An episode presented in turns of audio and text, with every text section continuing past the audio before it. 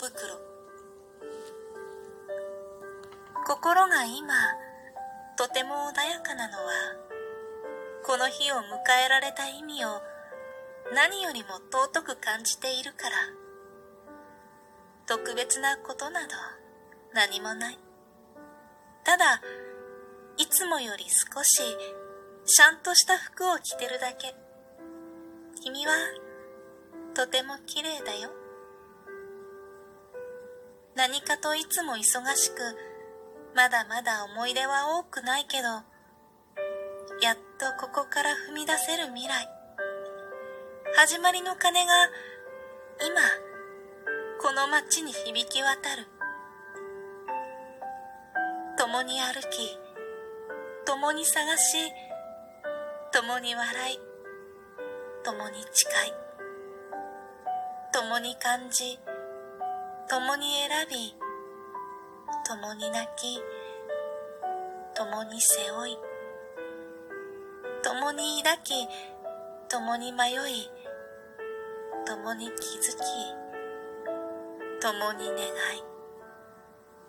そんな日々を描きながら気づかぬ間に二人似た者同士仕草も笑い顔もそこに生まれてくる命には何よりも尊い二つの光をぶつかり合う時も来るさ。綺麗なことばかりじゃないだろうからすべてを君と超えてゆくと決めた。始まりの鐘の音をいつまでも忘れない。共に歩き共に探し共に笑い共に誓い共に感じ共に選び共に泣き共に背負い共に抱き共に迷い共に気づき共に願い。そんな日々を描きながら偶然という名の運命そんな出会いだからこそ何気ない瞬間を今日からは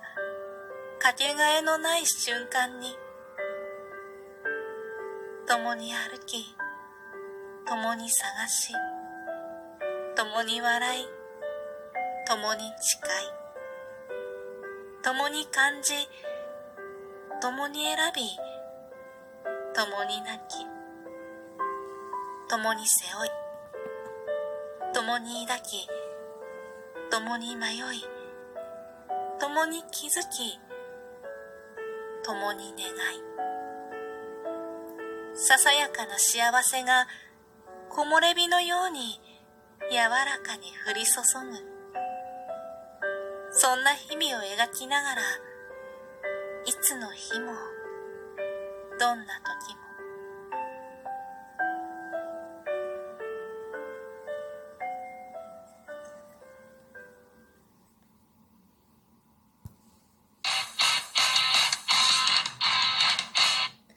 今日もなるようになるさ。こんにちは。アラフォー母ちゃんこと冬木玲です。この番組は私冬木玲が日々思うこと、本の朗読や感想など気ままに配信している雑多な番組です。今回はお返しトークと朗読？歌詞朗読をね、ちょっとやってみました。11月1日に結婚記念日だったんだよねっていう配信をして、お便りを古清さんからいただきました。ありがとうございます。早速ね、お便りを先に読ませていただきます。結婚記念日なんですね。おめでとうございます。何年かな今日は眠いけど、美味しい、楽しい、充実した一日でしたね。今日は早く寝れますように。今日の朗読は、四つ辻が何度も出てきましたね。といただきました。ありがとうございます。なんと、指ハートをつけてくださいました。結婚記念日、19回目の記念日でした。長いようで、短いようで、長いようで、短いようで、でもやっぱりちょっと長いような 年月なんだけれども、なかなかね、いろんなことがあって、楽しいことも、辛いことも、嬉しいことも、悲しいことも、まあ、胸にわだかもりもいっぱいあって。でもね、ちょっとした気遣いが幸せと感じる、そんな日々をね、過ごしています。皆さんの結婚記念日は、どんな一日でしょうか？私はね、前回の配信でも言ったんですけど、まあ、特にね、何を？ということはないんですよ。まあ、それはね、一つのことがきっかけで、結婚記念日にね、結婚した翌年から、毎回欠かさず行っていた、カサドールというチーズフォンデュのお店があったんですよ。で、そこ、ま、都内のね、とある場所にあったんですけれども、そこ、すっごく美味しくて、で、二人で結婚した後にね、一番最初に行った海外旅行が、まあ、ヨーロッパだったんだけれども、その時にね、あれどこだったっけな？ドイツ、いや違うな。ドイツ、ドイツだったかな。うん、ドイツだな。ドイツで、チーズフォンデュを食べたかったんだけど、食べれなくって。で、その後ね、まあ、ヨーロッパの観光ガイドを見たら、フランスで、な、グレープ、グレープの、ブドウのね、ジュースじゃない、ジュースなんだよね。なんかノンアルコールワインみたいな、なんて名前だったかなもうそんなのも忘れちゃうくらい すっごい昔だったんだけど、そのジュースが美味しいっていうのでね。で、チーズフォンデュを食べるそのお店にあるっていう話だったんだけれども、まあ、結局、すっごい混んでて、まあ、スケジュールもあったりとかして、行けなかったんだよね、チーズフォンデュは。で、まあでもいいよねっていうことで、家、まあ、東京にね、美味しいチーズフォンデュのそのカサドールっていうお店があったから、まあいいでしょうっていうことで、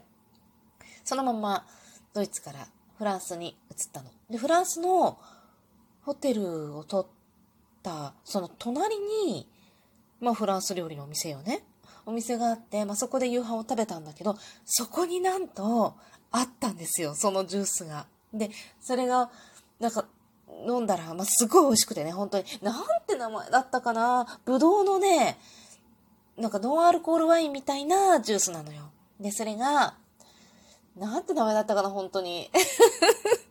出てこないんだけど、それをね、持って帰りたいって言ってみたの。ね、ちょっと英語がね、あんまり通じなくて、フランス語なんてもう全然わからないし、うーん、どうしようと思いながら、もうなんか身振り手振りと、もう日本語盛りだくさんに英語をちょっと加えて とにかくそのね、ジュースを買って帰りたいんだっていうことをね、言ったら、なんかお店にはそんなにたくさんないから、だから明日おいでよって言われたの。んで、翌日ね、用意しといてあげるから6本持って帰りたいって言ったわけ、私たちね。ね、瓶のね、ジュースを6本持って帰るって言ってもどういうことって感じだけどさ。でもちっちゃいの1本ラムネぐらいの大きさのさ、ちっちゃい瓶なんだけど、で、それを、あ、ラムネよりかちっちゃいかな？の瓶なんだけどね。で、それを飲んで、持って帰るって言って、なんかね、お店で飲んだ時は、その観光ガイドに載ってる値段よりも、やっぱはるかに高かったのよね。で、それは、なんだろう、サービス料も含まれてるからだと思うの。で、でもまあまあいいよね、みたいな感じで、翌日取りに行ったのよ。そしたらね、なんと、観光ガイドのお値段、マイナスちょっとぐらいの値段で、要は、おそらく仕入れ価格ぐらいの勢いだったんじゃないのかな。仕入れ価格ってことないか。普通のコンビニとかそういう感じのところでね、売ってるのよりか若干安いぐらいの値段で分けてくれたんですよね。本当に親切な店主でしたね。で、それを持って帰って、すごくもったいぶって飲んでたんだけど、実はそのカサドールにグレープジュースって書いてあったのよ。で、グレープジュースだから私たちは、あの、ブドウのね、普通の日本で飲めるオーソドックスなブドウのジュースだと思ってるわけ。その、なんて名前だったかわからない、その瓶のね、なんかノンアルコールワインみたいなジュースだとは思ってないのよ。でも、もしかして、その後次の年よ。結婚記念日で、行ったのね、そこのカサドールに。で、もしかしてと思って、このグレープジュースって、もしや、あれですかっていう風に言ったら、名前をね、言ったら、あ、そうですよって言われて、なんだ、そこで飲めるんじゃん、みたいなね。で、そこで、毎年、チーズフォンデュと一緒に、まあ、ワインと共にそのジュースも飲むようになったんだけど、結構何年目の時だったかな？もうね、結構前よ。ある日、突然、カサドールが閉店してしまったんですね。もうすっごい残念で、チーズフォンデュが一番美味しかったお店だと私は思っている。旦那もね。で、それからちょっと違う場所のね、チーズフォンデュもっとすごくお高いところだったりとか、もいろいろ行ったんだけど、どこも違うって感じで、もう本当にね、本場の味に近かったと私は思っている。で、すごくね、チーズフォンデュだけじゃなくてオイルフォンデュとかもあってね、もうコースになってるんだけど、で、それを毎年ね、あの、ホットペッパーのね、割引券で、ちょっと割引になるの、せこいんだけど、で、そこにデザートもつくから、いつもその割引券を持って、行ってたんだよね。で、それがなくなって、それから美味しいチーズフォンデュのお店が見つからなくてね、そのまんま、なんか特に何かをするっていうことはなく、まあもう結婚記念日だねってお互いには言うんだけど、で、まあちょっと乾杯してみたりとか、まあたまにはケーキを買ってみたりだとか、まあたまにはご飯を食べに行ってみたりだとかね。そんなことをしながら、まあ過ごしているわけなんですよね。で、冒頭に読んだね、小袋の永遠に共に。まあもうこれ結婚した時に多分歌う歌だと思うんだけれども、なんかそれをね、なんとなく思い出すわけよ。当時の思いもあるし、今振り返って改めてあの歌の歌詞がね、なんていうか尊いというか、そういうのを感じるなと思って、歌詞朗読って多分ね、申請すればしていいんじゃないかな。今までずっと思いつつやってなかったんだけど、思い切ってやってみました。いかがだったでしょうか？今日も最後まで聞いていただきありがとうございました。